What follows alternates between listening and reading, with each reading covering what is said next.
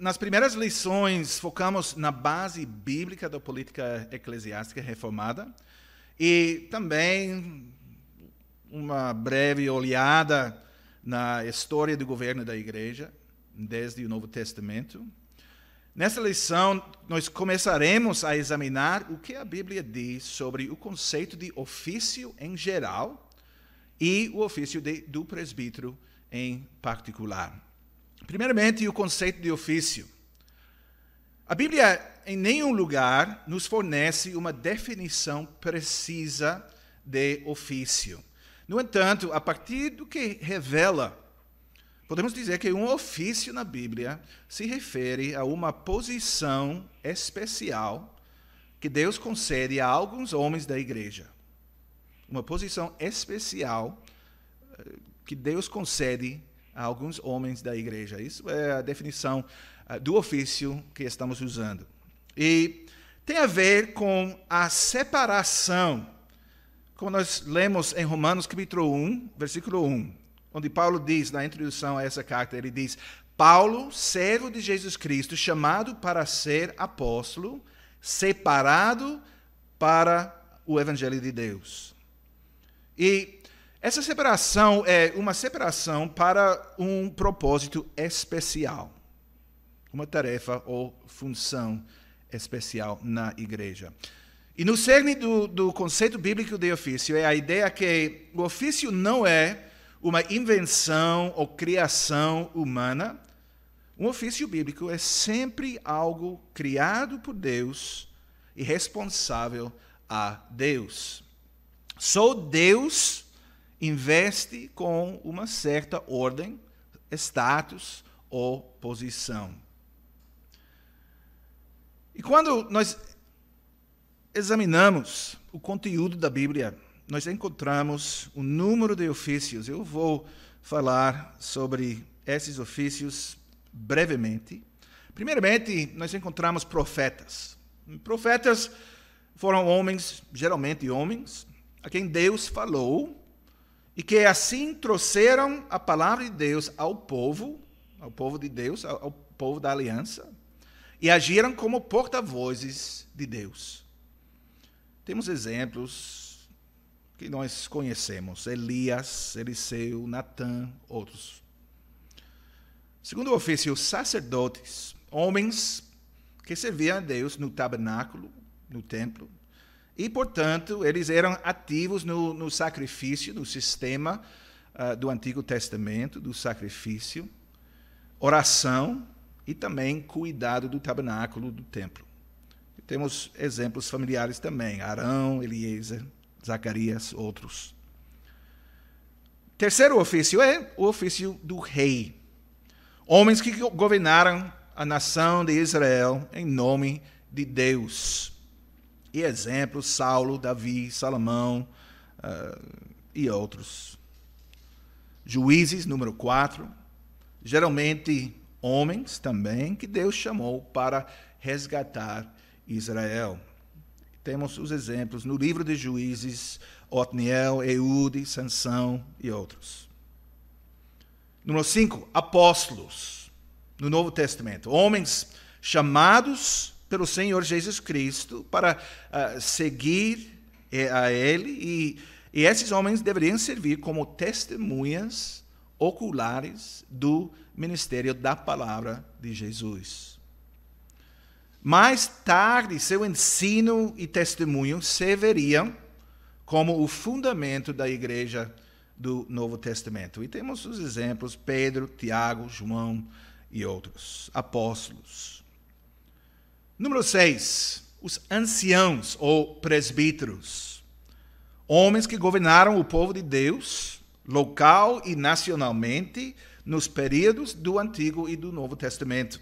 E temos exemplos ao longo da Bíblia também, os anciãos uh, no Egito, os presbíteros de Éfeso, de Jerusalém, no Novo Testamento. Número 7 nessa lista, os bispos. E a palavra é episcopoi, na, na língua grega. E bispos são presbíteros, ou anciãos. E temos exemplos, eh, essa palavra usada em Filipenses capítulo 1, versículo 1, 1 Timóteo capítulo 3, versículo 1 e Tito capítulo 1, versículo 7. Número 8, diáconos. Geralmente homens que foram chamados para lidar com as necessidades físicas, como comida, abrigo, trabalho da congregação, do povo de Deus. E temos exemplos no livro de Atos, Estevão, Felipe, etc. E número 9, nós encontramos pastores e mestres.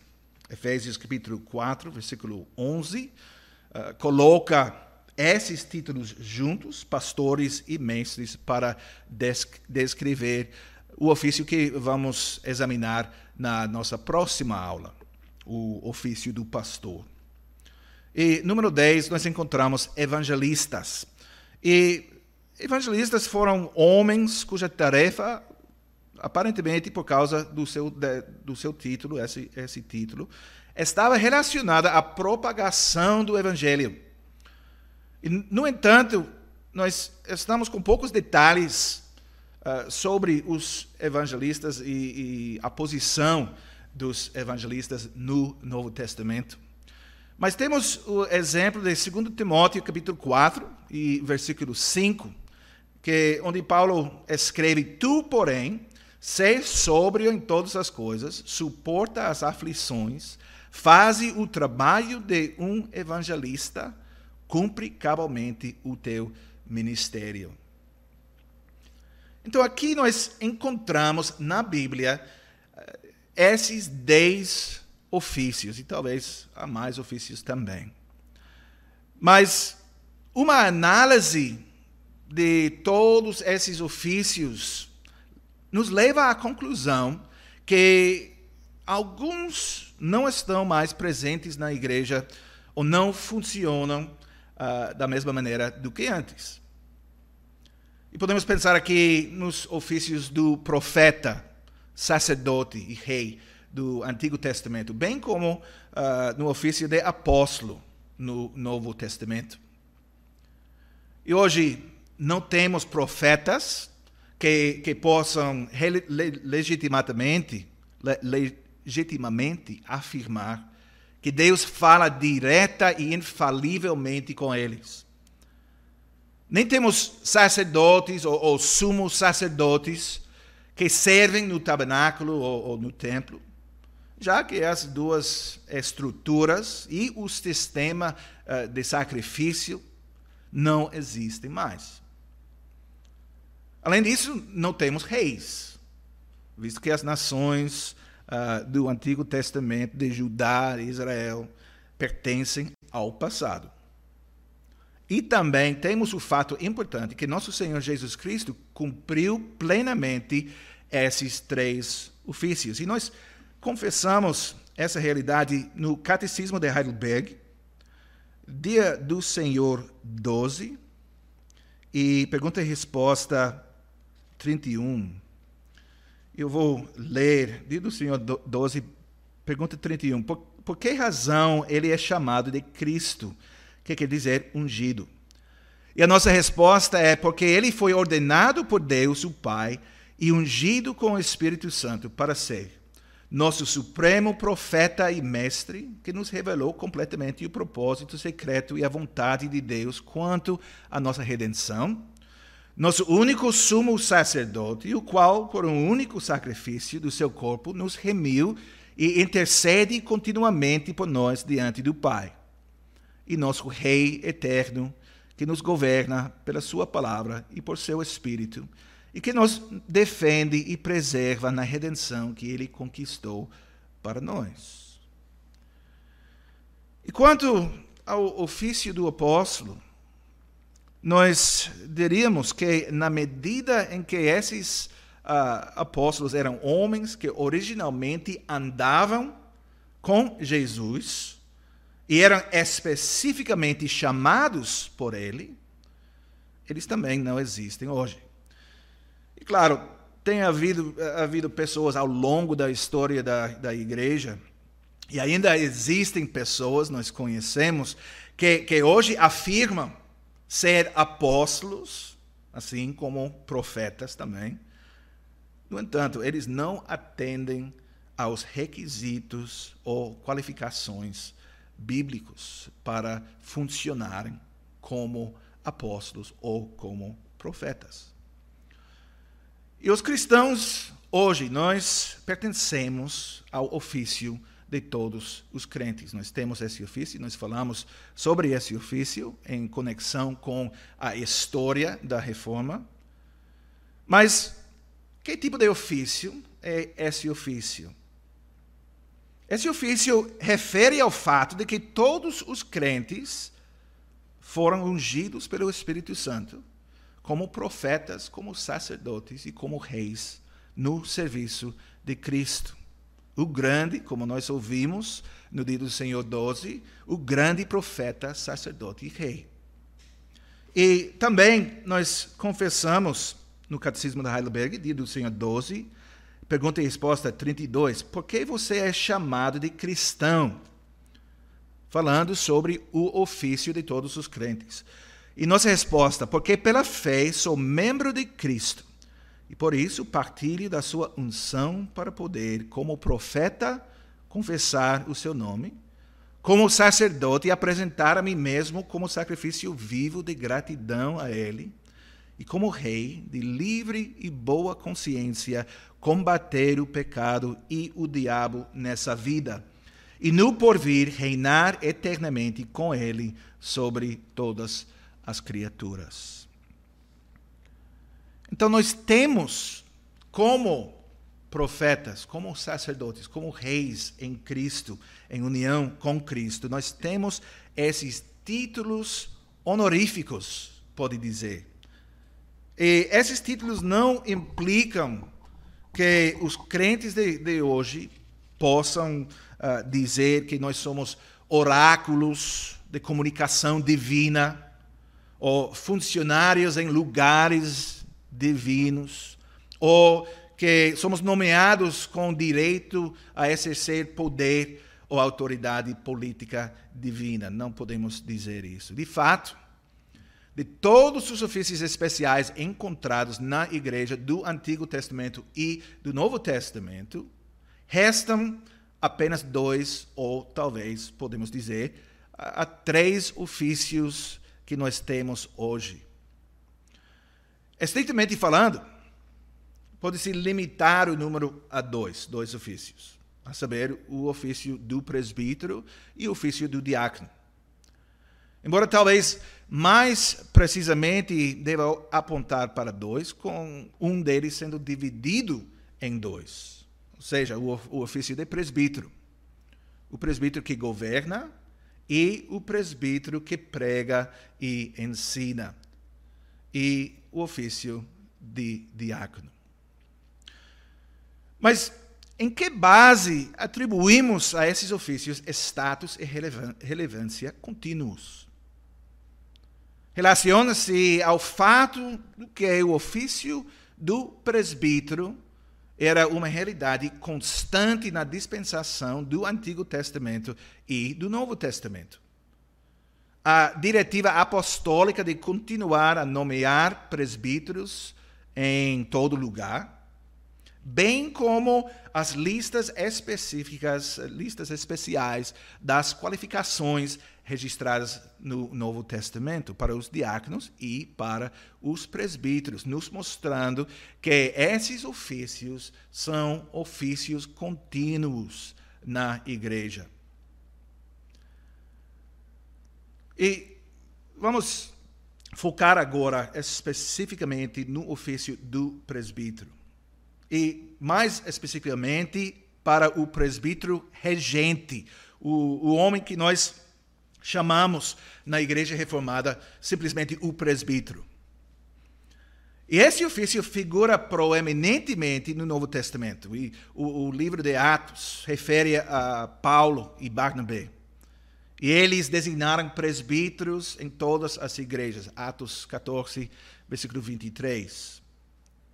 O apóstolo Paulo também escreveu a Tito e disse a Tito que designasse presbíteros em todas as cidades de toda a ilha de Creta.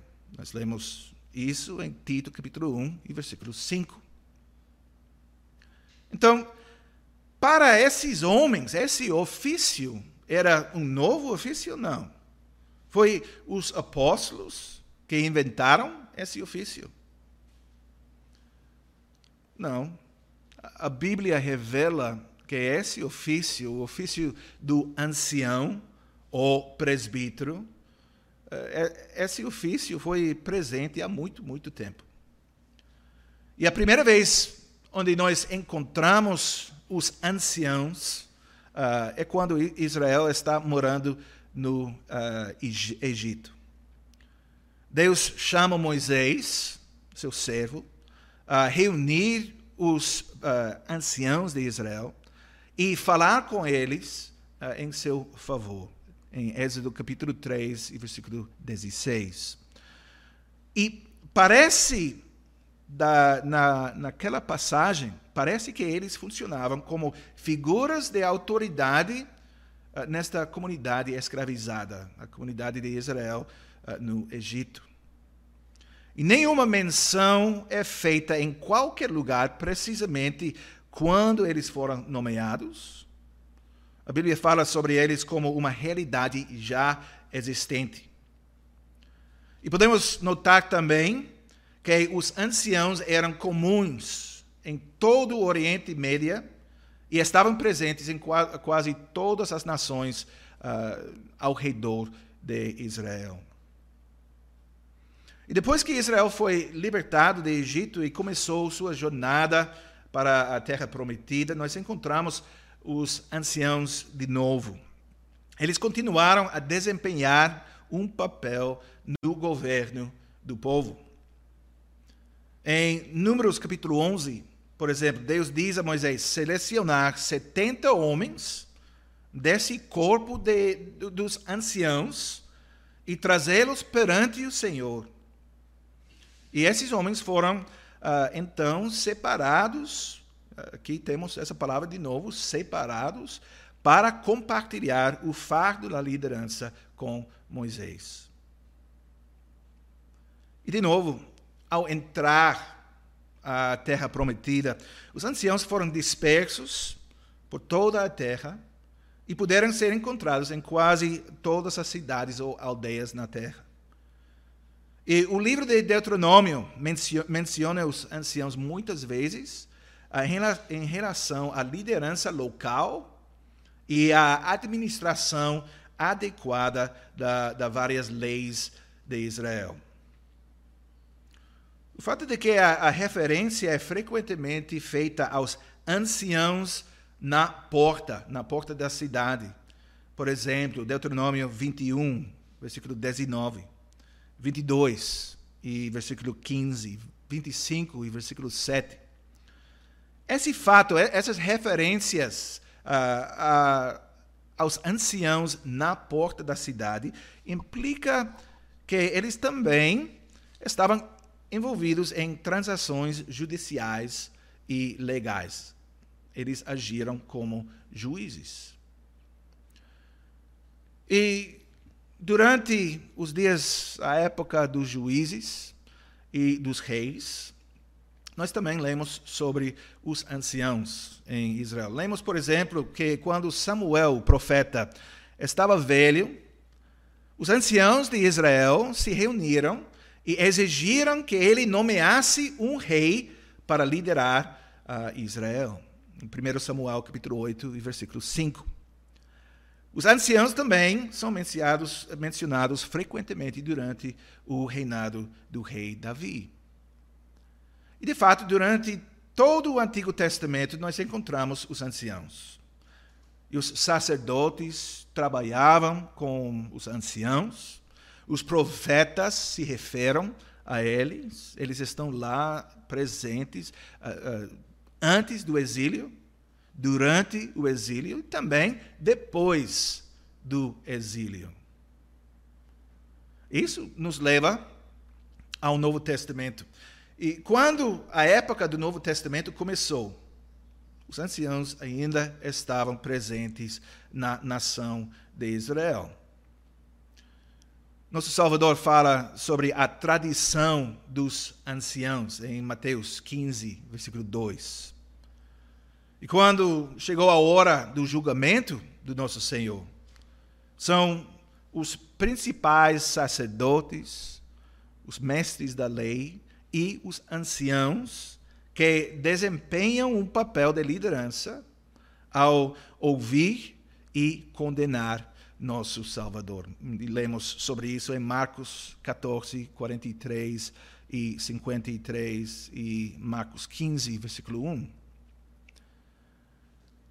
E o que tudo isso significa é que quando o apóstolo Paulo designa os anciãos em cada cidade, e quando ele diz a Tito a fazer a mesma coisa, ele não está inventando algum novo ofício ou, fazendo uma ruptura radical com o passado. Não.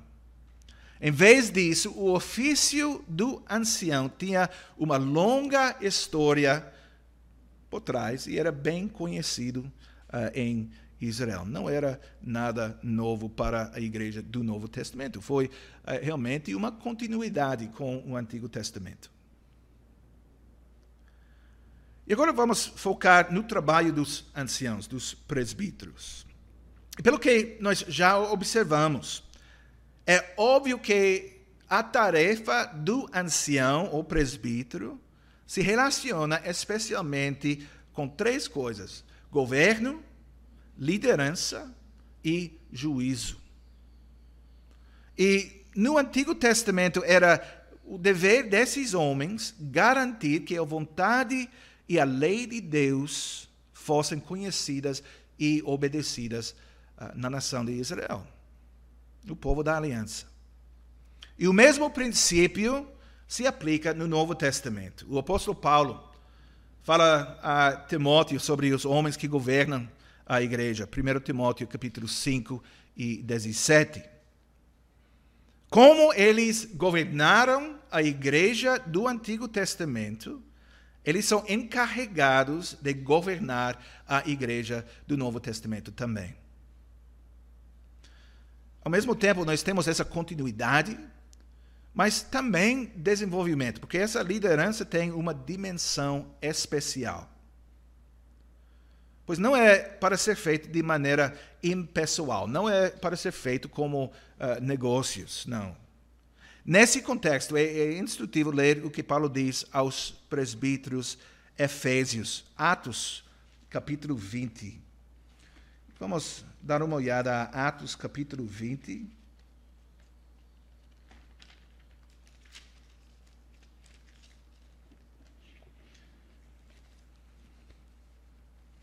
E versículo 28 nós lemos as palavras de Paulo aos presbíteros de Éfeso. Ele diz: Atendei por vós e por todo o rebanho sobre o qual o Espírito Santo vos constituiu uh, bispos, para pastoreardes a igreja de Deus, a qual ele comprou com o seu próprio sangue. Eu sei que depois da minha partida entre vós penetrarão lobos vorazes, que não pouparão o rebanho. E que dentre vós mesmos se levantarão homens falando coisas pervertidas para arrastar os discípulos atrás deles. Portanto, ele diz: vigiai, lembrando-vos de que por três anos, noite e dia, não cessei de admoestar com lágrimas a cada um. Agora, pois, encomendo-vos ao Senhor e à palavra da sua graça, que tem poder para vos edificar e dar herança entre todos os que são santificados. De ninguém cobicei prata, nem ouro, nem vestes. Vós mesmos sabe, sabes que estas mãos serviram para o que me era necessário a mim e aos que estavam comigo. Tenho-vos mostrado em tudo que, trabalhando assim, é mister socorrer os necessitados e recordar as palavras do próprio Senhor Jesus. Mais bem-aventurado é dar que receber. Então, Paulo fala sobre si mesmo como exemplo para esses presbíteros. É, foi um serviço sacrificial. Quando nós, nós falamos sobre liderança na igreja, estamos falando sobre esse tipo de serviço. Então, enquanto os presbíteros são chamados a governar, eles devem governar como servos de Deus, como guardiões do rebanho e como exemplos para o mundo. É muito importante uh, nos lembrar esses fatos. Liderança e governo da igreja não é o mesmo que a liderança e o governo mundano. E esse último é muitas vezes egoísta e o primeiro é sempre algo altruísta em imitação de Jesus. E agora nós chegamos ao regimento, regimento das igrejas reformadas do Brasil, e o que diz sobre o ofício, os deveres dos presbíteros. Artigo 16 do regimento, e vou ler aquele artigo. Os deveres dos presbíteros são supervisionar a igreja de Cristo, junto com os ministros da palavra, para que cada membro se comporte em doutrina e vida conforme o Evangelho. Cuidar da pregação da palavra, dos cultos, da administração dos sacramentos, do ensino e do evangelismo, fazer fielmente visitas na congregação, exercer a disciplina cristã para que os sacramentos não sejam profanados, zelar como mordomos da casa de Deus, para que tudo seja feito com decência e boa ordem. Auxiliar os ministros da palavra com bons conselhos e supervisioná-los em doutrina e vida. E o que nós encontramos nesse artigo são três aspectos do trabalho do presbítero. Primeiramente, o aspecto de comportamento em segundo lugar, a visitação. Em terceiro lugar, a disciplina. Comportamento, que tem a ver com a doutrina e a vida. A visitação, que tem uh, seus próprios aspectos também. E a disciplina da igreja. E vamos falar sobre esses três pontos. Primeiramente, comportamento. E comportamento em termos da doutrina. Os presbíteros têm uma responsabilidade quando se trata do que os membros da igreja acreditam. Os entendimentos doutrinários dos membros não são questões de indiferença. Não, os presbíteros regentes, juntamente com os presbíteros docentes, os presbíteros com os ministros da palavra, deve viajar, uh, vigiar a doutrina dos membros. Eles devem examinar aqueles que desejam se, se, se unir à igreja, bem como aqueles que desejam professar a sua fé perante da igreja. Eles também devem perguntar aos membros sobre suas crenças e, e falar sobre assuntos doutrinários com eles. E muito disso acontece durante a visita anual, a visita familiar, que os presbíteros fazem com os membros, que é necessário, essa visitação é central. E essa insistência na doutrina correta não é uma invenção humana, não é uma questão de manter o controle sobre os membros, não. Pelo contrário, está enraizada na preocupação do próprio Novo Testamento com a verdade. Gálatas, capítulo 2, versículo 5, nós lemos que Paulo está ansioso para ver a verdade do evangelho permanecer com os crentes na Galácia. Ele também adverte os presbíteros que depois da sua saída, como nós lemos em Atos 20, homens veriam que agiriam como lobos selvagens. Eles distorcerão a, a verdade e procurarão afastar os discípulos da verdade. E esta alta consideração pela verdade e, e para que ela dominar na vida e no coração de cada crente é uma preocupação vital expressa em toda a Bíblia. Então, o primeiro aspecto do trabalho do presbítero é cuidar do comportamento em termos da doutrina, mas em segundo lugar, a vida. Apóstolos, os apóstolos como Paulo, como Pedro, estavam preocupados com mais do que uh, apenas a verdade ou a doutrina. Eles também estavam preocupados e ocupados uh, com como os crentes uh, colocaram essa doutrina na, em prática. E mais de uma vez, o Senhor Jesus alertou o povo sobre a hipocrisia dos líderes judeus.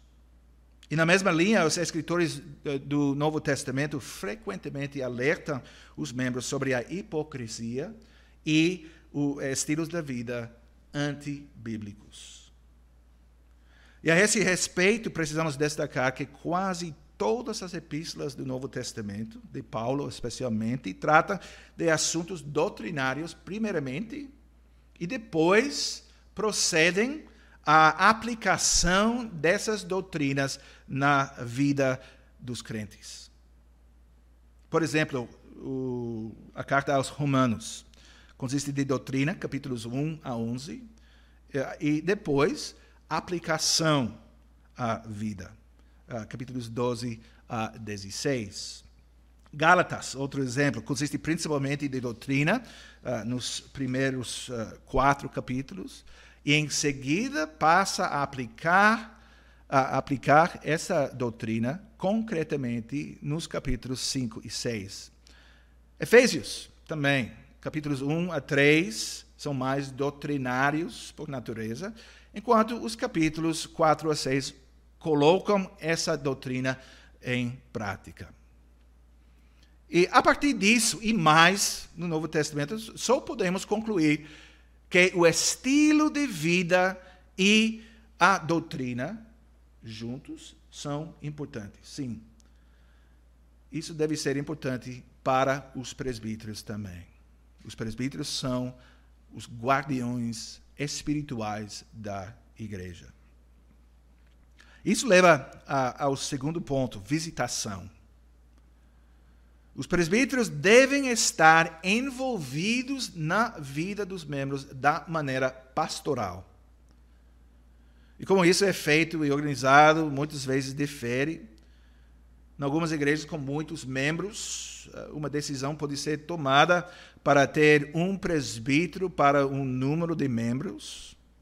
E talvez um presbítero seja responsável pelo cuidado, uh, pelo cuidado espiritual de 20 membros, ou, ou 50 membros, ou um, um certo número de famílias. Mas a tarefa desse presbítero será conhecer essas famílias, esses membros. Ele precisa conhecer o passado desses membros, antecedentes, sobre a sua vida familiar, sobre as conexões na vida, sua situação na, de trabalho, sua saúde, bem-estar. De fato, todas as suas necessidades devem ser conhecidas por ele, pelo presbítero. E quando ele sabe essas coisas sobre esses membros, ele pode fazer o trabalho, o trabalho primeiramente de consolação.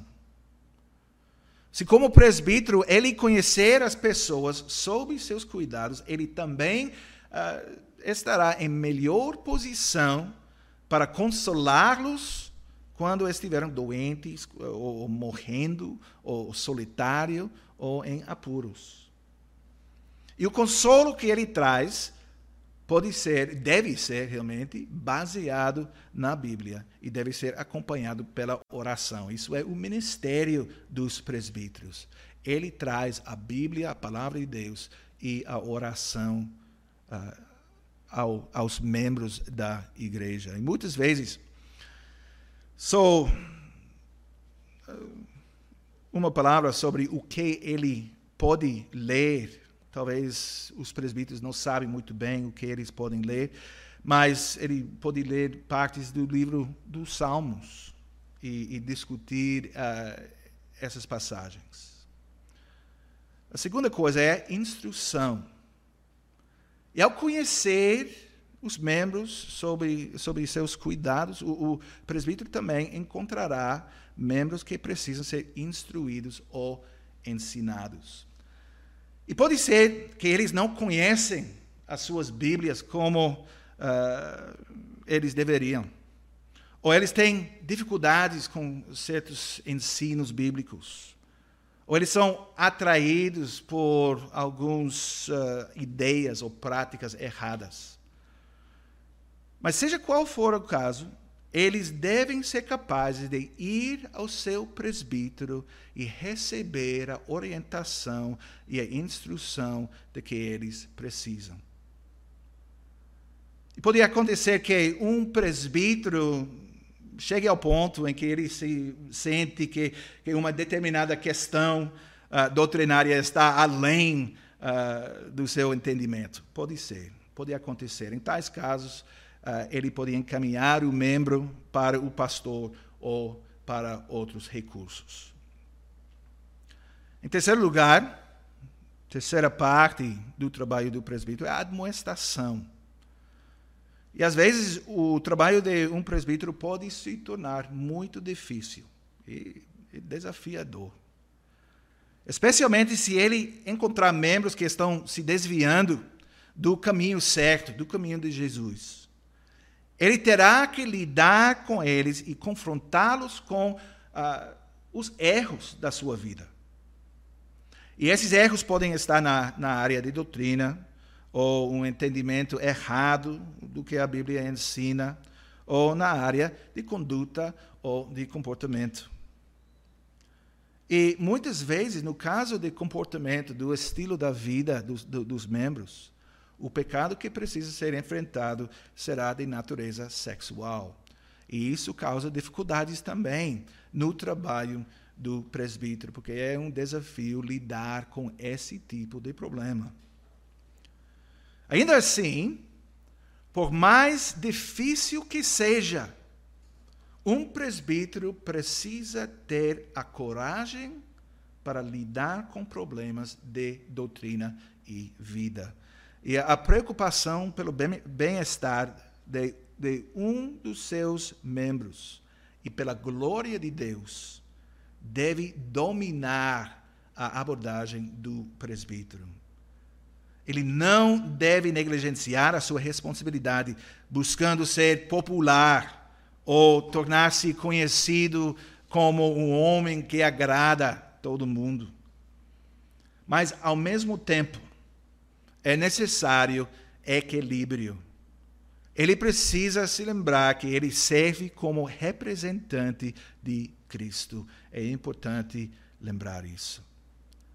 E se Deus quiser, eu vou falar mais sobre o tipo específico, o tipo de liderança que os presbíteros precisam realizar na última aula desse curso. E, finalmente, nessa sessão nós vamos falar sobre a disciplina. E às vezes as palavras de advertência não são suficientes. O culpado, o pecador não muda, não arrepende. O que então? O que podemos fazer? Devemos simplesmente ignorar o problema ou tolerar o problema?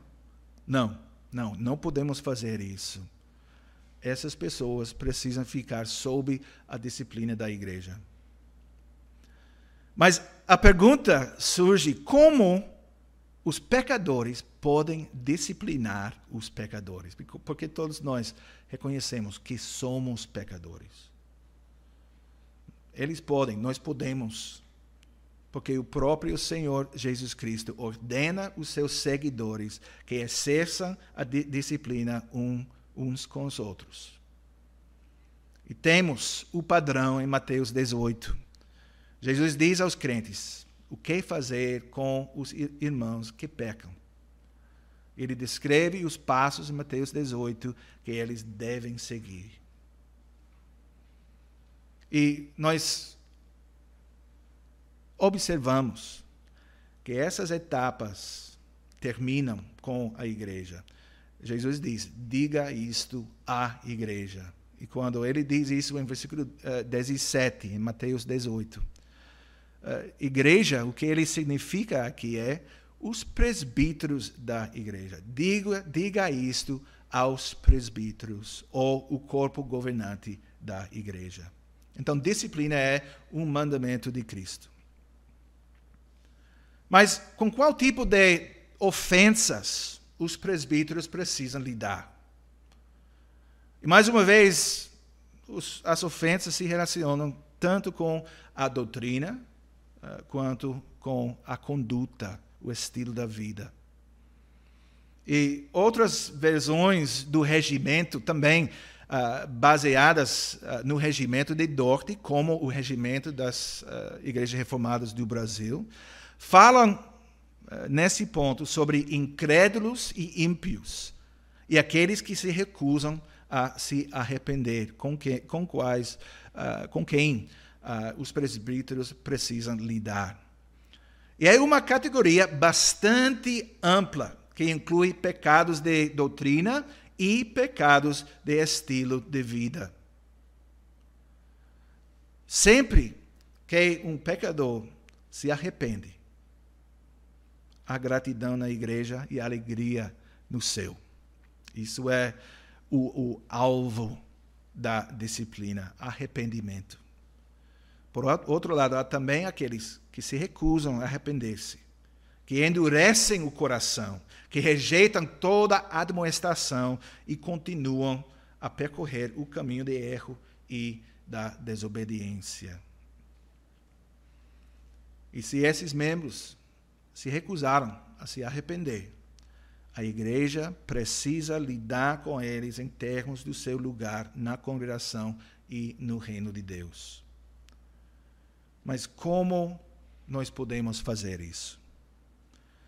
Eh, será necessário adverti-los repetidamente, com paciência e repetidamente, não somente uma vez. Mas se é esse processo falhar, os presbíteros terão que dar um passo adiante e recusar-lhes, se foram membros comungantes da congregação, recusar-lhes acesso aos sacramentos. Isso significa que eles não poderão mais celebrar a Santa Ceia. E também, se essas pessoas receberam uh, filhos, elas não poderão ser batizadas. Em, em suma, em resumo, o ímpio na igreja que mostra ser ímpio por estilo da vida, por doutrina, será negado o, o uso das coisas sagradas da igreja. Então, se essas medidas drásticas falharam, falharem, a igreja ou os presbíteros não terão outra alternativa se não remover ou excomungar esses membros da igreja e colocar esses membros fora do reino de Deus. E realmente não é necessário dizer que tal poder espiritual pesa muito sobre os ombros dos presbíteros. Nós precisamos ter cuidado com esse poder, essa autoridade realmente que os presbíteros, nós como presbíteros temos. Mas também a cuidado congregacional. Falamos sobre a disciplina, mas agora falamos sobre a posição dos presbíteros no cuidado da congregação, e, eh, principalmente como administradores ou mordomos da congregação. E dizemos que os presbíteros são mordomos. Mas o que é um mordomo? No mundo antigo, o mordomo era um homem encarregado de uma propriedade. E o que aconteceria? O, o, mestre poderia ir embora numa jornada e deixar esse homem para administrar os servos, as casas, os campos, plantações, o dinheiro. E após o retorno do proprietário, o mordomo seria convocado e solicitado a fornecer um relatório completo de todas as suas negocia negociações. E a mesma imagem se aplica aos presbíteros, como mordomos. Deus coloca os presbíteros na posição de liderança do seu povo. Eles têm que cuidar do povo de Deus. Eles estão no comando. E um dia certamente virá quando Deus exigir uma prestação de contas deles. Mas como os presbíteros faziam seu trabalho? Eles faziam tudo da maneira decente e mantinham boa ordem na igreja de Deus? Nós precisamos lembrar a nossa responsabilidade como oficiais na igreja de Cristo, que vamos vai acontecer uma prestação de contas.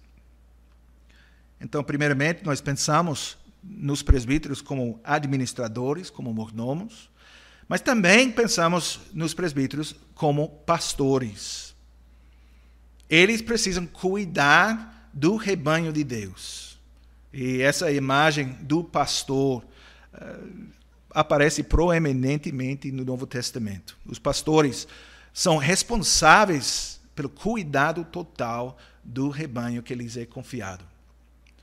Eles devem alimentar o rebanho, proteger o rebanho, liderar o rebanho, cuidar do rebanho. Eles devem ministrar a todas as necessidades das ovelhas. E isso é o que aplica aos presbíteros. Eles devem eh, se ver como pastores do rebanho de Deus. Não pensar somente uh, sobre os ministros da palavra como pastores, mas os presbíteros também. Então, eles precisam cuidar do rebanho, mas também do ministério. Eles devem estar envolvidos na, no, no cuidado dos membros, no cuidado congregacional e também no cuidado ministerial. Que significa que eles também precisam estar envolvido, envolvidos na vida e no trabalho do ministro da palavra. E juntos com o ministro da palavra, eles precisam ter um é, espírito ensinável, o que significa que eles precisam ser humildes suficientemente para ouvir uns aos outros e aprender uns aos outros, o ministro e os presbíteros. E o que acontece, às vezes, os ministros pensam que são superiores aos presbíteros regentes, que, portanto, não precisam ouvir o, o que eles estão dizendo. É errado, é errado, completamente errado esse pensamento. Os presbíteros, não importa do, do, do qual tipo, seja presbítero regente ou presbítero docente, ministro da palavra ou presbítero, sempre precisam estar dispostos, prontos a ouvir e aprender uns com os outros.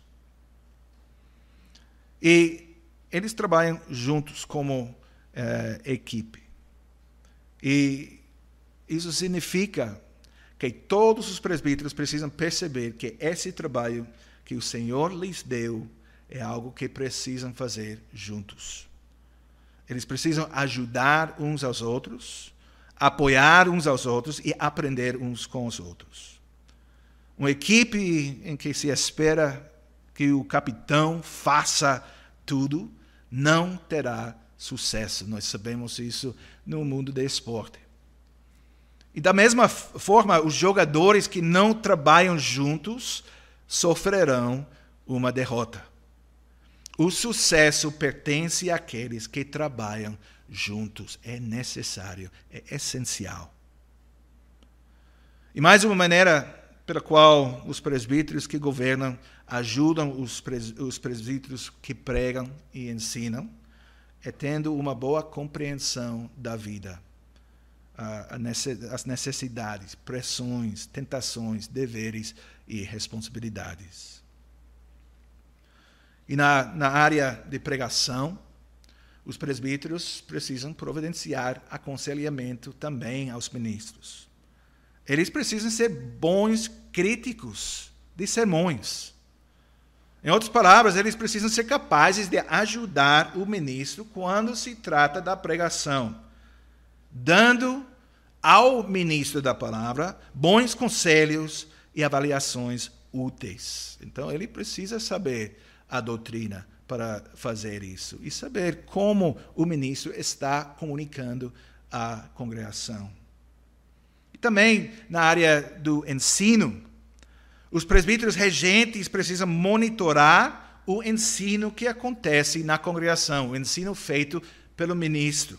Catequese, por exemplo, estudos bíblicos. Eles precisam garantir que o que os alunos estão recebendo seja sólido, claro e eficaz. O ensinamento sólido, claro e eficaz. Os presbíteros têm a responsabilidade nessa área também. E, em terceiro lugar, em aconselhamento na área de visitação. Os presbíteros regentes têm uma responsabilidade quando se trata do trabalho de visitação realizado pelo ministro. Eles precisam saber. O ministro ele está visitando os membros da congregação. Ele está cuidando adequadamente dos doentes, os perturbados, angustiados, confusos, solitários. E também eles precisam uh, agir como os ouvidos e os olhos do ministro na congregação. Eles precisam saber como o ministro está sendo percebido na congregação e, e como ele está visto e falado na igreja. E se houver críticas contra o ministro, eles precisam lidar com isso e com ele. E, finalmente, a supervisão. Nenhum presbítero está acima das críticas. Nenhum oficial faz o seu trabalho perfeitamente. Todos precisam ser capazes de lidar com as críticas que surgem de uma maneira madura e equilibrada. E apesar de estarem conscientes de suas próprias deficiências, os presbíteros também precisam ser capazes de criticar seus irmãos se eles não estiverem fazendo o seu trabalho apropriadamente. E não preciso dizer que tal crítica precisa ser apresentada num espírito de amor. É essencial. E os presbíteros precisam ser capazes de responsabilizar o ministro se isso for necessário. E, naturalmente, eles precisam ser cuida eh, cuidadosos e sábios na maneira em que eles fazem isso. Nós precisamos, para, para realizar as necessidades, as, as tarefas do ofício, nós precisamos de, de muita sabedoria. E, ao mesmo tempo, o objetivo final deve ser ajudar o ministro da palavra a se tornar um ministro ainda melhor.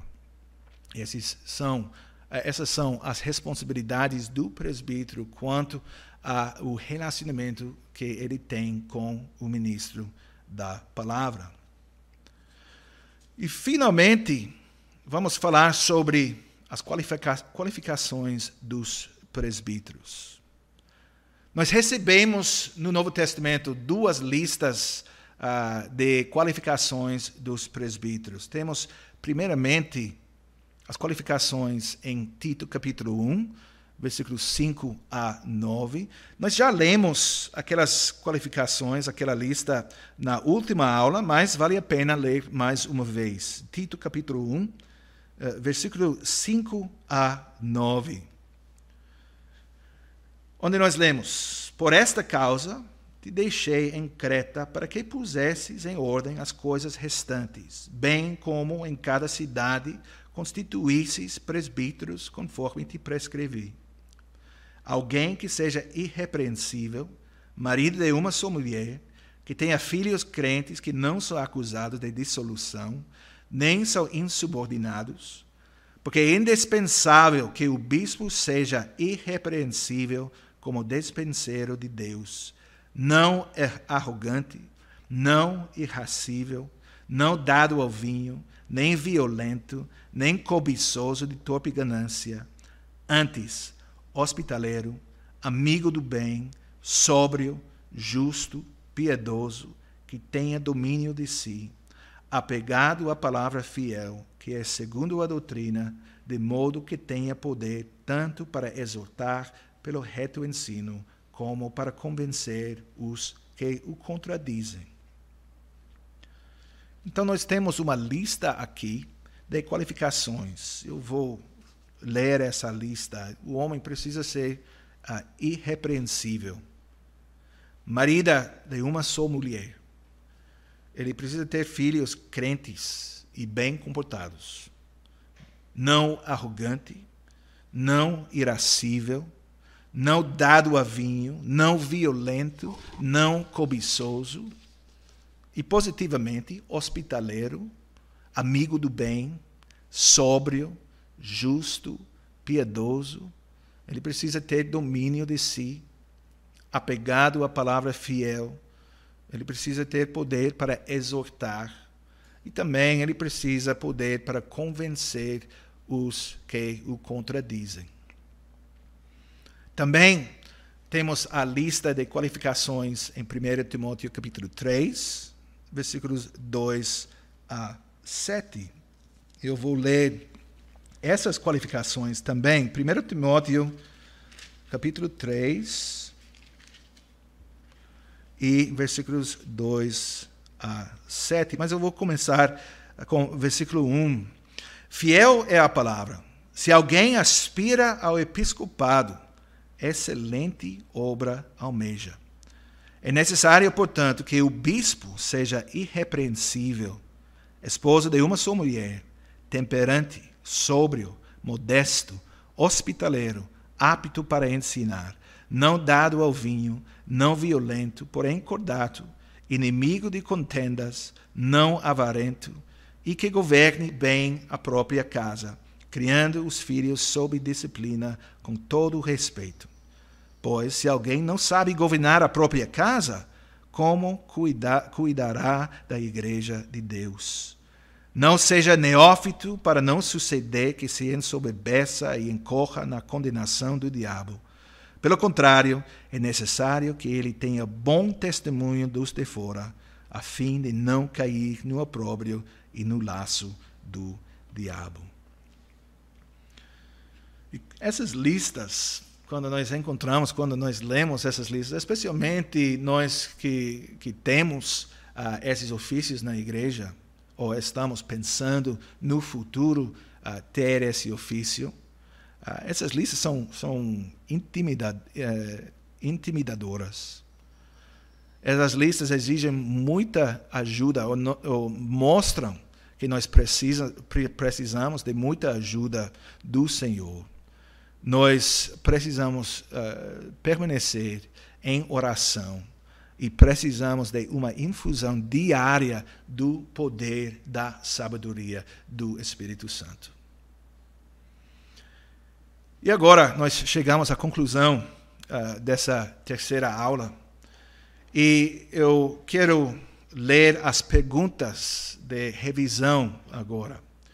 Primeiramente, a primeira pergunta para vocês pensar uh, sobre essa, essas perguntas. Primeira pergunta: como você definiria a palavra ofício?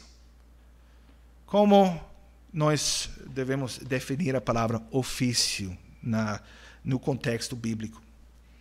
Número dois, liste pelo menos seis ofícios especiais encontrados no Antigo Testamento e no Novo Testamento, e também o que esses ofícios significam. Número 3. Quais ofícios bíblicos não estão mais presentes na igreja hoje? E quais ofícios devem estar presentes? E por quê? Número 4. Qual é a história bíblica do ofício do presbítero no Antigo Testamento e no Novo Testamento?